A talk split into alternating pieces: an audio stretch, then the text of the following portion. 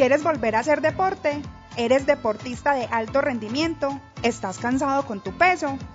En la nueva IPS Más Valor a tu Salud podrás encontrar todos los especialistas para que tengas un regreso y una planificación segura a una vida saludable. No lo pienses más. En la nueva IPS le damos más valor a tu salud. PBX 479-9322. Sector Estadio.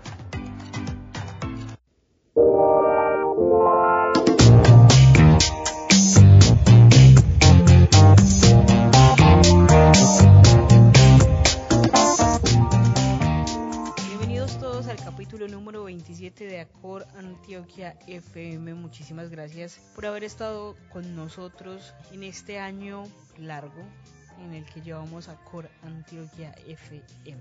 Daniela Paniagua, ¿cómo está usted el día de hoy? Sara, hola, un gusto nuevamente reencontrarnos para hablar de deporte, para hablar de lo que más nos gusta y nos apasiona, esta vez con un muy buen invitado. Nosotros siempre pensamos mucho, mucho en el invitado y en las personas que pueden saber mucho del tema que queremos abordar y eso realmente es todo un placer para nosotras, así que nuevamente nunca me voy a cansar de decirlo. Gracias por darle play a este episodio y adelante, presente usted el invitado. Y si es que el sufrimiento fuera un deporte, Colombia tendría más campeonatos mundiales que los que tiene Mariana Pajón. Por eso, por la humildad de este deporte, definitivamente el ciclismo es el deporte nacional en este país, Colombia. Así que escuchemos a Rubencho Arcila.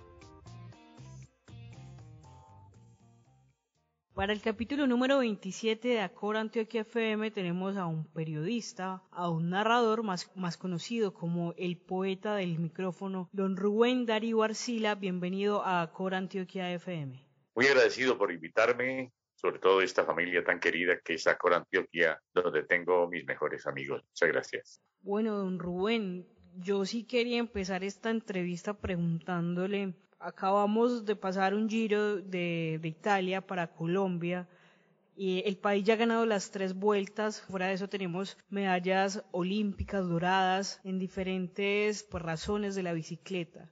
¿Por qué somos tan buenos? ¿Qué tenemos de especial los colombianos con la bicicleta que pues que ganamos? Este es un pueblo diseñado para sufrir para aguantar, para corajear. Además nacimos, tenemos tres cordilleras, que son tres cordilleras con distintos pisos térmicos. Casi todos nuestros ciclistas salen de allí de los 2.000 metros, tanto que cuando llegan las etapas en Europa, que las montañas presentan un desnivel de 2.000, en fin, que van por encima de esos números, 2.100 metros, 2.200, es donde los colombianos se ven mucho mejor. Hoy, cuando estamos realizando esta entrevista, aún celebramos el triunfo de Rigoberto Urán en contrarreloj, que es donde nos duele un poquitico a los colombianos. Somos escaladores, tenemos fama de escarabajos, es un término que por aquí se inventó algún narrador deportivo, Carlos Arturo Rueda, para identificar a Ramón Hoyos, que era el que iba para arriba cuando empezaba la subida. El que aparecía era Ramón Hoyos de Marinilla, Antioquia. Marinilla está a 2.000 metros sobre el nivel del mar. Yo creo que ese saber soportar, aguantar, sufrir y la condición que no tienen los europeos de estar aquí a unas alturas eh, privilegiadas. Eh, Nairo Quintana nació en Cómbita, eso está como a 2.800 metros sobre el nivel del mar.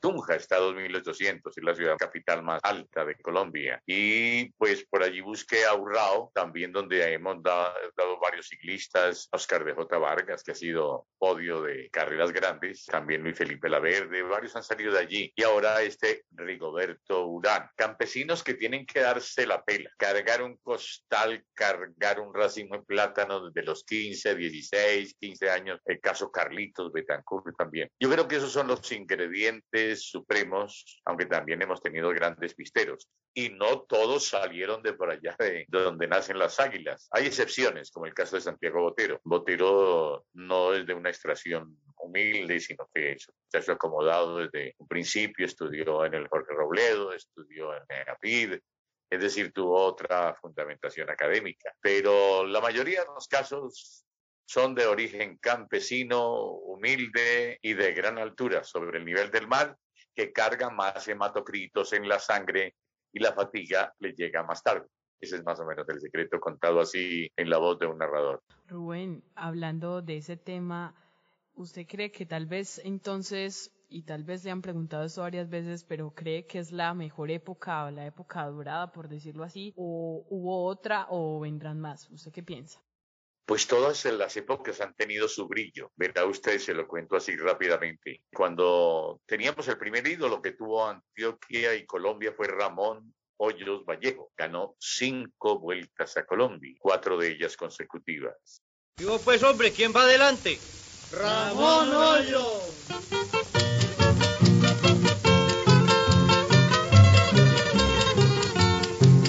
Ramón Hoyos, el ciclista más valiente que a Colombia en una cicla recorrió, dando gloria a los países con sus triunfos orgullosos, en su pecho lleva siempre el tricolor. Pero era un escalador rudo, ¿no? Que va a la montaña, cuando aparece Cochise Rodríguez, Martín Cochise Rodríguez, y con él hay otro brillo, una edad dorada enorme, porque Cochise no solamente es escalador, se defiende en la escalada, a pesar de su, su porte, es bastante elevado para defenderse en la cuesta, sino que también era estrella en el velódromo, en los 4.000 metros, persecución individual, fue un fenómeno y fue campeón en su categoría, campeón del mundo de los 4.000. Esa condición de ir a la pista y ser ganador, y de ir a la ruta, se ganó tres vueltas vueltas al ¿no? Ganó varias vueltas a Colombia, que son muy duras. Solamente la daba Martín, que además tenía mucho porte sobre la bicicleta, mucha presencia.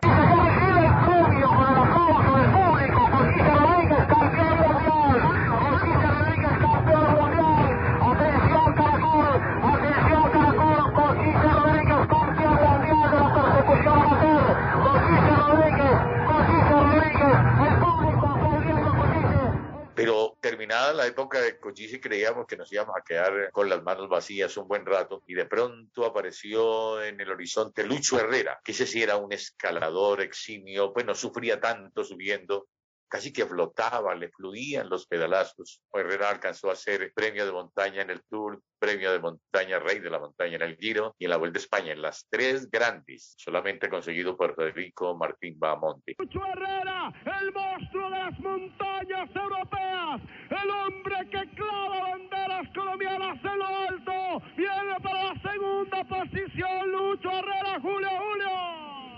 Cayó la estantería, lo matamos a todos. Primero Parra, segundo, véanlo, ahí lo va a alcanzar. Parra seguramente Herrera le puede dejar ganar a Parra. Vamos, Lorelita, vamos los dos. Colombia a un kilómetro, primero y segundo.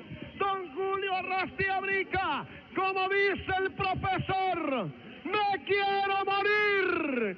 Dos hombres buscando Colombia, primero y segundo. Fabio Parra, Lucho Herrera. ¿Qué pasó el de Lucho? ¿Qué pasó el de Parra, Julio? Herrera le pone el ritmo y la etapa la gana Parra. Herrera le pone el ritmo para que saque más. Y ya estábamos todavía pues eh, despidiendo a don Luis Herrera y a Fabio Parra, una dupla maravillosa, conseguimos el primer podio de un tour. En el tour dábamos gracias de que nos dejaran terminar al principio. Llegar en un lote de punteros era un milagro y nunca pensamos que íbamos a participar de la fiesta en los tres cajones en los Campos Elíseos con Parra que se asomó al tercer lugar. Ya ese era un grito, un aviso de guerra de los colombianos. Por allí tuvimos la presencia también de Santiago Botero, ya acercándonos al año 2000, y aparece un campeón del mundo contra reloj individual, donde nosotros no marchamos, todavía no marchamos, eh, con la excepción de Rigoberto Urán, que ha hecho la épica en la Vuelta a Suiza en las últimas horas. Pero Santiago Botero no solamente fue campeón, contra, campeón del mundo contra reloj individual, sino que también fue medalla de bronce en Portugal en la misma modalidad. Pero es que Santiago Botero cuando apareció en el Tour de Francia, su primer tour fue rey de la montaña y se ganó la etapa reina de esa carrera con muchos kilómetros en fuga. Yo creo que más de 50 kilómetros. Si pueden ver el video algunos de la etapa en Brianzón, cuando aparece Santiago Botero, él en los últimos tres o cuatro kilómetros mira hacia atrás, mira hacia atrás porque cree que ya lo van a casar. Viene detrás del Paolo Saboldelli. Fue una gran maratón y entonces ya con Botero tocábamos el cielo contra reloj cuando aparece Nairo Quintana y otra época brillante con Nairo porque Nairo lo gana todo todo lo que le pongan a Nairo se lo lleva por delante con uno con 67 de estatura, ¿no? Lo que llamamos en ciclismo un tanque pequeño, pero muy bien dosificado y le dio cualquier cantidad de victorias. La gente se cansa de contar triunfos, ha ganado en Burgos, ha ganado en Murcia, gana en todas partes, eh, ha peleado el Tour de Francia, estado a punto de coronarlo, campeón de Vuelta a España, campeón del Giro de Italia, y no se acaba porque Nairo sigue dando guerra por allí. Y bueno, pues queríamos ser el Tour de Francia, alguna vez me preguntaron hace ya tres, cuatro años que quién podría ser el ciclista colombiano, y yo ya tenía el dato de un muchacho de Zipaquirá, Egan Bernal, que había dado en un test que le realizaron allá en Europa unos valores increíbles que asombraban. Los comparaban con los números, las cifras, los vatios que daba Chris Froome a esa edad, a los 19 años, y era muy superior lo de Egan Bernal. Luego esto nos permitió el atrevimiento de candidatizarlo para ganar el primer tour, tan narrado, está mi voz, mi testimonio. Me acuerdo mucho que Suso, el del programa de humor, el Suso Show, me hizo la misma pregunta. ¿Quién va a ganar el Tour? Y inmediatamente le dije, ya viene la bestia. Campeón Egan, a 200 años del pantano de Vargas, a 116 del primer tour, el chino de Cundinamarca, Bernal clava su estaca tricolor en el mapa que pareció algunas veces inexpugnable, inaccesible.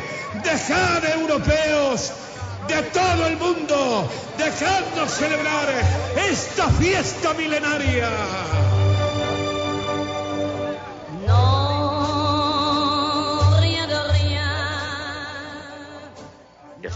Los científicos en Europa. La bestia es Egan Bernal. Aquí ese término es un poco fuerte y duro, pero para los europeos representa la llegada de un fenómeno, de un monstruo que llamamos en Colombia, la bestia. Y vea usted, ya se ganó el Tour de Francia. Pero la gente decía, pero ¿a quién le ganó? Recortaron las etapas, acaba de ganar el Giro de Italia y seguramente puede ganar la Vuelta a España y será el primer hombre en la historia del ciclismo que a los 24 años ya tenga en su palmarés Giro, Tour y de pronto a los 24, porque los acaba de cumplir, se consagra con la Vuelta a España. Este es un momento muy brillante pero nos duele la contrarreloj. Por eso no nos ponen de favoritos hasta hoy, hasta hoy que apareció Rigoberto Urán derrotando a Rohan Dennis, derrotando a Tom Dumoulin, derrotó a La Philippe, a muchos especialistas en la contrarreloj y por eso pues los pronósticos no nos daban porque es que el Tour tiene como 50 kilómetros de contrarreloj.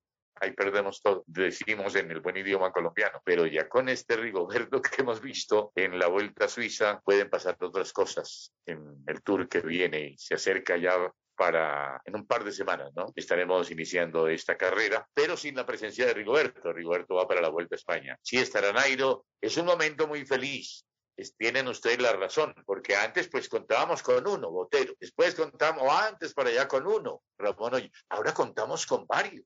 Es que usted cuenta, Higuita, Esteban Chávez, Rigoberto Urán, Nairo Quintana, Egan Bernal y creo que me faltan dos más y ya hay para escoger, ¿no? Superman faltó ahí en la, en la lista, Rubencho. Se me quedó Miguel Ángel que acaba de ganar el Mont Ventoux y la Vuelta a Andalucía también, Miguel Ángel López. Usted tiene media docena, facilito para escoger. Antes vivíamos de uno en uno, ¿no? O máximo de dos con Parra y Herrera. Pero sí, este es un momento de gran abundancia, no se puede discutir.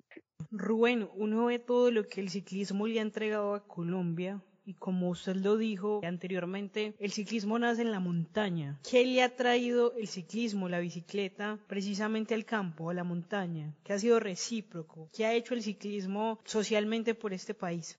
Bueno, digamos que muchos que, voy a poner el ejemplo de Daniel Martínez, que también se nos olvidó, ¿no? Ahora en la lista de los grandes. Daniel Martínez empezó del kilómetro 6, estrato 1, de Soacha, Patrocinio Jiménez. Estos muchachos han servido de referente para otras generaciones que han ido llegando y que tienen a quién emular, a quién parecerse. Y esto ya ha creado, ha destapado los sueños de más de, de un corredor que quiere ir y consagrarse en Europa, no solamente por el orgullo de del deporte por alzar los brazos en el momento de la victoria, sino porque aquí se gana muy buen dinero. No son los que más ganan, los ciclistas, ganan mucho más un beisbolista, en fin, un hombre de la NBA, pero aquí más de un ciclista que hasta hace un tiempo estaba muy, muy bajito de estrato, Son muchachos que gracias a su disciplina, la perseverancia y a la determinación han conseguido elevar su nivel social y de su entorno familiar. Los ciclistas nuestros viven en Mónaco, en Andorra, Claro, por aquello de los impuestos, seguramente me van a decir ustedes, pero son hombres que viven en principados, es allí donde, donde descansan una buena temporada. Y la admiración de todo un país que sabe que eso es muy difícil, es un reto que exige demasiado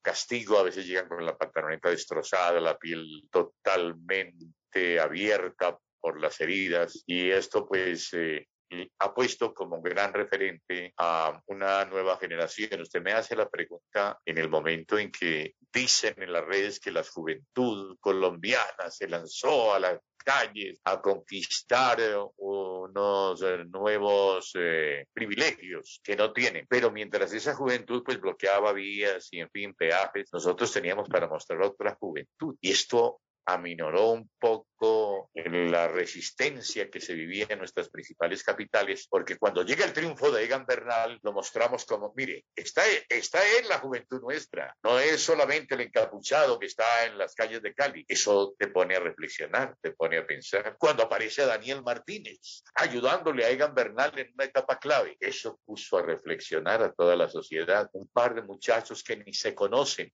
pero no se odia. El uno del sur de la sabana de Bogotá, del sur profundo, Daniel Martínez, y el otro del norte, de Zipaquirá, dándose la mano, colaborando, colaborando, siendo solidario el uno con el otro. Claro, pertenecían al mismo equipo y esto permitió ese gesto. Si son de distinto equipo, como son profesionales, son categoría élite, a lo mejor ese lujo no se lo habían podido dar, pero se vio muy bonito la dupla, el binomio de colombianos, porque esto le enseñó al país que las cosas se podrían alcanzar de otra manera, con otra pasta de juventud. Eh, Rubén, ahora que usted toca el tema, ¿cómo aprovechar precisamente que el deporte y el ciclismo en particular muchas veces como que da esa otra mirada de, de un país que es golpeado todo el tiempo por la violencia? ¿Cómo aprovecharlo también? Mire, eh, cuando llegó la Vuelta a Colombia en 1951, la primera Vuelta a Colombia que ganó Efraín Forero, crearon el evento porque la violencia era mucha en este país. El río Cauca, el río Magdalena bajaban con cadáveres día y noche. Unos eran azules, otros eran rojos. Tal vez ustedes se han visto una película, se lo recomiendo, Cóndores no entierran todos los días. Era un país muy violento, que no se podía gritar viva el Partido Liberal, viva el Partido Conservador, porque corría un riesgo tremendo. Yo quiero pegar un grito, ¿cómo es yo? Hay una canción que habla de eso, pero no exactamente de colores políticos, pero sí lo insinúa. Yo quiero pegar un grito vagabundo, pero no me dejan, algo así por ahí cantaba Huitrago. Entonces se inventa la vuelta para mitigar, sirve de bálsamo, de paliativo y empieza a través de la radio, porque la radio fue un factor muy importante, a apoderarse del país otro sentimiento, otra pasión, a olvidar un poco los odios, aunque fuera por dos o tres semanas que duraba la Vuelta a Colombia. Y alguna vez también tuvimos un problema social en este país en 1971, cuando unas elecciones muy discutidas del doctor Misael Pastrana, tiempos de Carlos Llera Restrepo, el país se tiró a la calle, se sentía robado por eh, las elecciones, el conteo de los votos, en fin, y tuvieron que hacer la vuelta a Colombia precipitadamente. Llegó la vuelta a Colombia para mitigar el problema y no es un caso exclusivamente de los colombianos, quienes conocen la historia de Nelson Mandela, cómo consiguió la unión allá en Sudáfrica, entenderán que fue a través del deporte, ¿no? Y lo, asimilarán mejor por la parte deportiva, partido de rugby clásico que logró el efecto que logra el ciclismo, que el del, el del monte se abraza con el de la ciudad, el doctor se saluda con el lustrabotas, es que aglutina. Y en el ciclismo, pues todo se olvida, todos los odios y rencores y todo ese represamiento de dolor que lo hay con verdadera razón, se desahoga con este tema del deporte, del ciclismo, exactamente, pues yo lo he vivido con el ciclismo, porque pues el país se paraliza, es un solo radio, un solo televisor, vuelan las campanas, la gente se abraza. Yo sé que eso no arregla ningún problema de fondo, pero es que un poquitico de alegría también hace falta, una sonrisa de vez en cuando, aunque uno sepa que al día siguiente las cosas van a continuar y el show para un momentico para que continúe la vida real. Pero en el caso exactamente de la vuelta ha sido el gran medicamento para el pueblo colombiano desde el año 51 hasta hasta estos días, que comprobó con lo de Egan Bernal. Don Rubén, yo ahorita viendo videos suyos, de narraciones suyas, me encontré con una que realmente creo que es una de las que más me emociona, y es la de Don Londres del 2012 con el Salve a la Reina, Don Rubén. Ya vamos, ya vamos para unos olímpicos, los terceros olímpicos de Mariana Pajón. Más como hincha que como narrador y periodista se lo pregunto, ¿cree que vamos a tener otra dorada o, cómo ve esa participación ahí? Pues porque uno sueña con, pues con la primera mujer latinoamericana ya en ser dos veces eh, campeona olímpica y pues una tercera yo creo que Mariana se consagraría en el deporte de ese país. Sí, entra al Olimpo, al Olimpo donde pocos dioses han llegado porque ser oro en tres Juegos Olímpicos continuos en seguidilla, creo que muy poquitos. Teófilo Stevenson, boxeador cubano que se consiguió las tres y que nunca pasó al profesionalismo. Los nadadores norteamericanos, de pronto nos tendremos que remontar a Mar Spitz, al australiano Phelps, a unos monstruos fuera de serie. Ahí entraría Mariana Pajón, porque es que el problema de los olímpicos cuando ya se llega a la tercera olimpiada, como el caso de Mariana, es que la edad no te ayuda, es que el ciclo ya se va cumpliendo, por eso se hace cada cuatro años, porque aparece remozada la humanidad con los nuevos gladiadores que da el planeta, las nuevas marcas, nuevos registros, y soportar esos tres ciclos, estar vigente durante esas tres eras, es de colosos, es muy brillante. Yo creo en la dorada de Mariana porque es muy disciplinada, muy seria, muy entregada, enamorada lo que hace. Y puede ser que pase ese examen tan riguroso porque ella se descuadró en edad, ustedes me entienden, ella estaba lista para el 2020 al correrse las Olimpiadas, también los deportistas pues tienen que cambiar su ritmo de preparación. Y ya un año menos y un año más eh, marca en un deportista olímpico. Por eso creo que va a ser la gran atracción nuestra en los Juegos de Tokio, saber si Mariana llega a la tercera medalla y, va a ser difícil igualar esa marca. Es muy complicado. Es que ustedes van a observar seguramente en el listado olímpico a través de toda la historia que muy pocos han llegado a la tercera, yo diría la tercera edad de los olímpicos. Ella en esa forma se haría dueña del mundo. Empezó en Londres, siguió con Río de Janeiro y atraparía en su colección de triunfos el Japón, el imperio del sol. El planeta es suyo, el planeta sería de Mariana Pajón. Sería muy bello poder narrarlo y vivirlo. Así es, y creo que todos estamos haciendo mucha fuerza para que y a ella y a todos los deportistas colombianos les vaya muy bien en Tokio. Eh, Rubén, para ir terminando, yo sí le quería hacer una pregunta más desde, desde su profesión, desde su narración usted precisamente decía qué bueno sería narrar eso, ese momento de Mariana, así como muchos momentos que ha inmortalizado por su voz y por su forma de, de contarlo.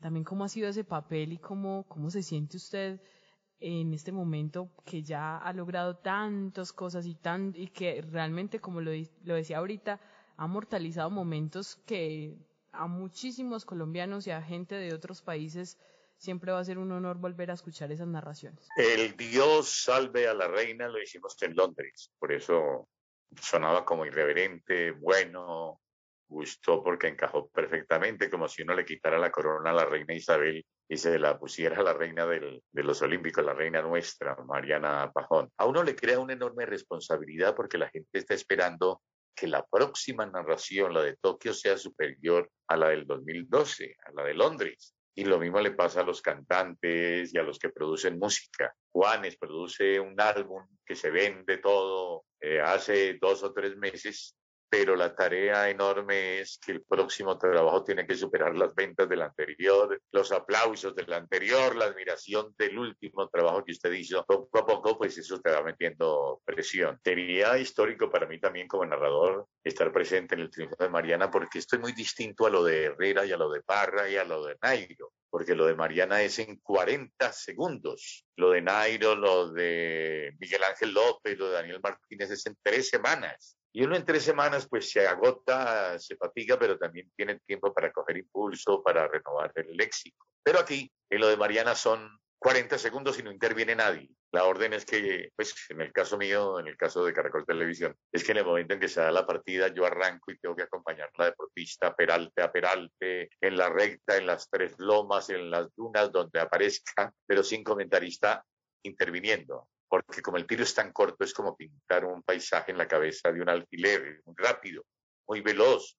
Lo que tengas para decir lo tienes que decir sin dejar la emoción ahí puesta sobre la pista, sin abandonar la acción de la deportista, pero tienes que, las frases tienen que ir muy bien ligaditas. En esa, en esa ocasión se nos murió Jairo Varela, el director del grupo Nietzsche, y yo entrelacé algunas frases de las composiciones de Varela. Recuerdo mucho que dije red, cada que lo puede escuchar Sara o Daniela, dice, bajo este cielo de tambores.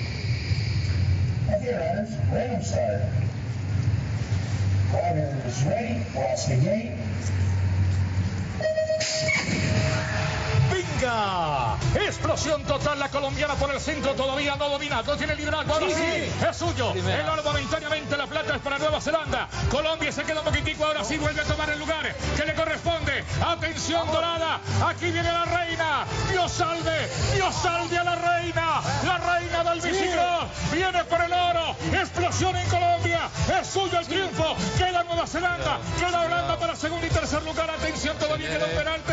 Se está quedando un poquitico la colombiana. Ahora doble la última curva. El remate en la zona rizada. ¡Oro! ¡Oro para Colombia! ¡Oro! No puedo ocultar que los ojos se me agüen. ¡Qué emoción tan grande! Dios salve a la reina, a la reina del bicicross, bajo este cielo de tambores, bajo el cielo de Londres,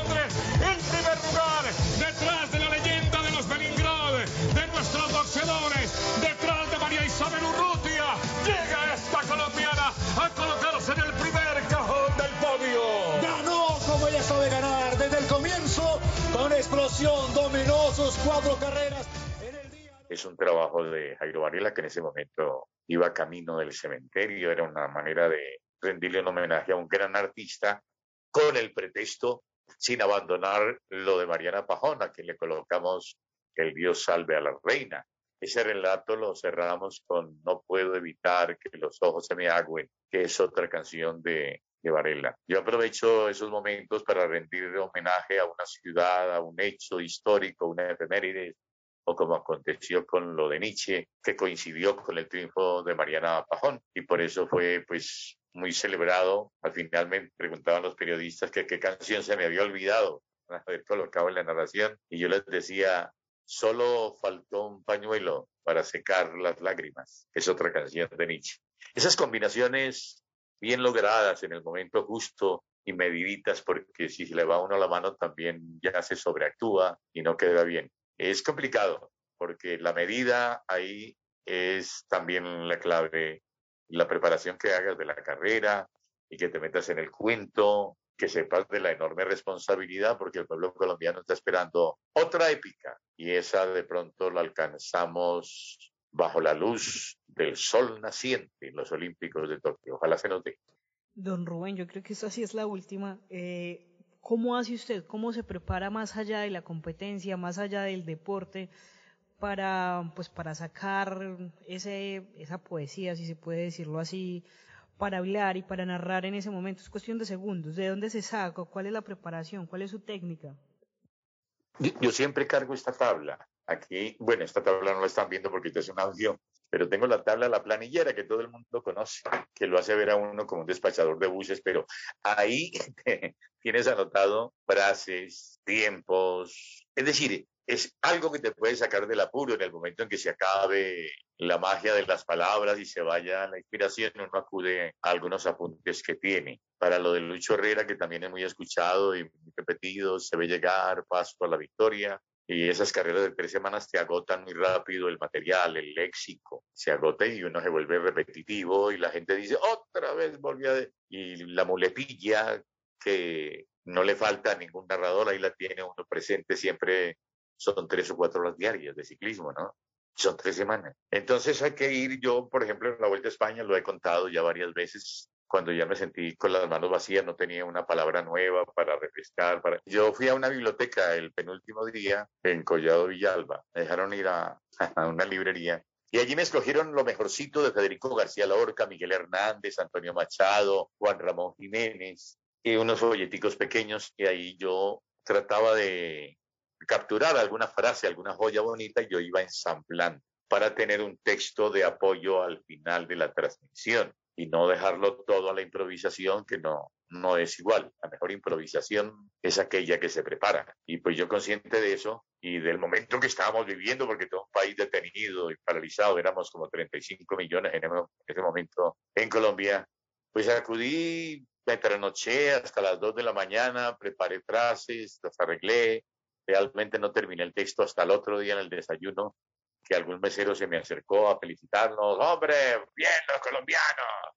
que van a ganar hoy la vuelta. No, hombre, todavía no lo hemos ganado, falta la última etapa. Y el mesero me dijo, hombre, que eso se veía llegar, eso se veía llegar. Yo ahí mismo la noté, se ve llegar, se ve llegar, paso a la victoria.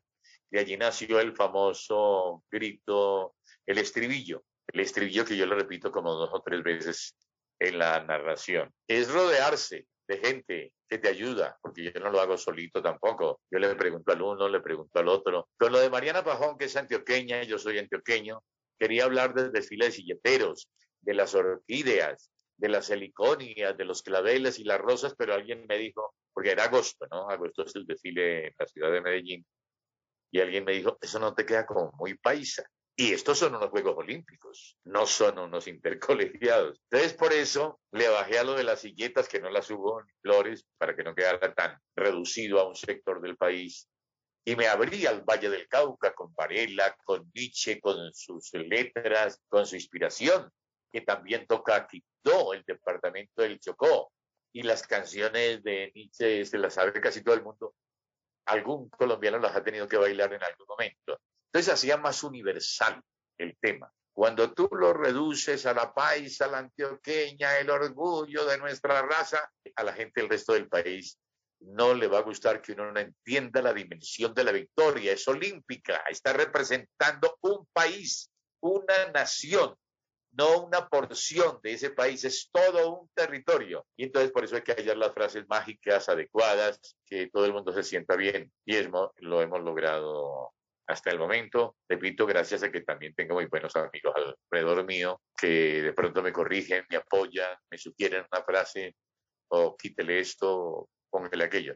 Yo me dejo manejar, yo soy una plastilina, entonces me dejo llevar un poquitico y no soy muy radical, sino que más bien soy un cauchito para trabajar con los compañeros.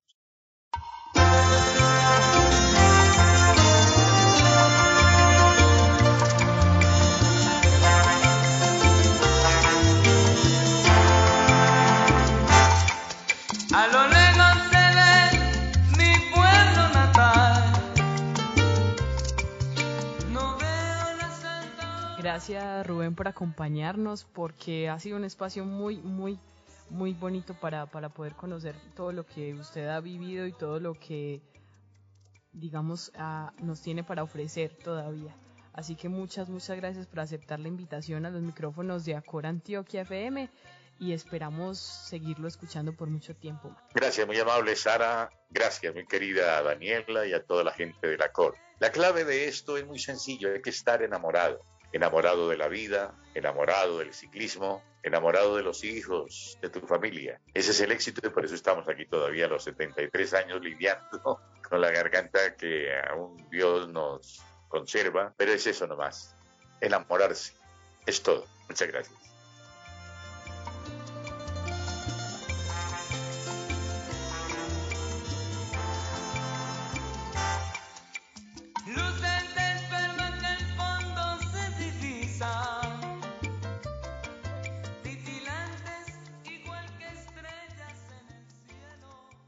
Rubén Darío Arcila en el capítulo número 27 de Acor Antioquia FM, Dani de Podcast. Conclusiones de este episodio con Rubén Arcila. Bueno, usted nos decía que el deporte nacional, el ciclismo, recordemos que es el tejo, pero es que el ciclismo nos ha dado todo. Y creo que aunque no sea tal vez posiblemente uno de los más populares, sí es uno de los más emblemáticos y eso hay que resaltarlo cada que se puede. Vamos a seguir enviando las mejores energías para todos los deportistas que van camino a Tokio y por supuesto a los que van a competir en, en certámenes internacionales de ciclismo, donde se seguramente Colombia va a seguir dando de qué hablar y va a seguir perfilándose como uno de los países revelación, o esos países que, que realmente siempre tienen algo que aportar y siempre tienen algo que dar y que mostrar en la competencia, un alto nivel de competencia y eso realmente es gratificante, es orgullo para todas las personas que estamos relacionadas con el deporte, a quienes nos gusta, nos apasiona.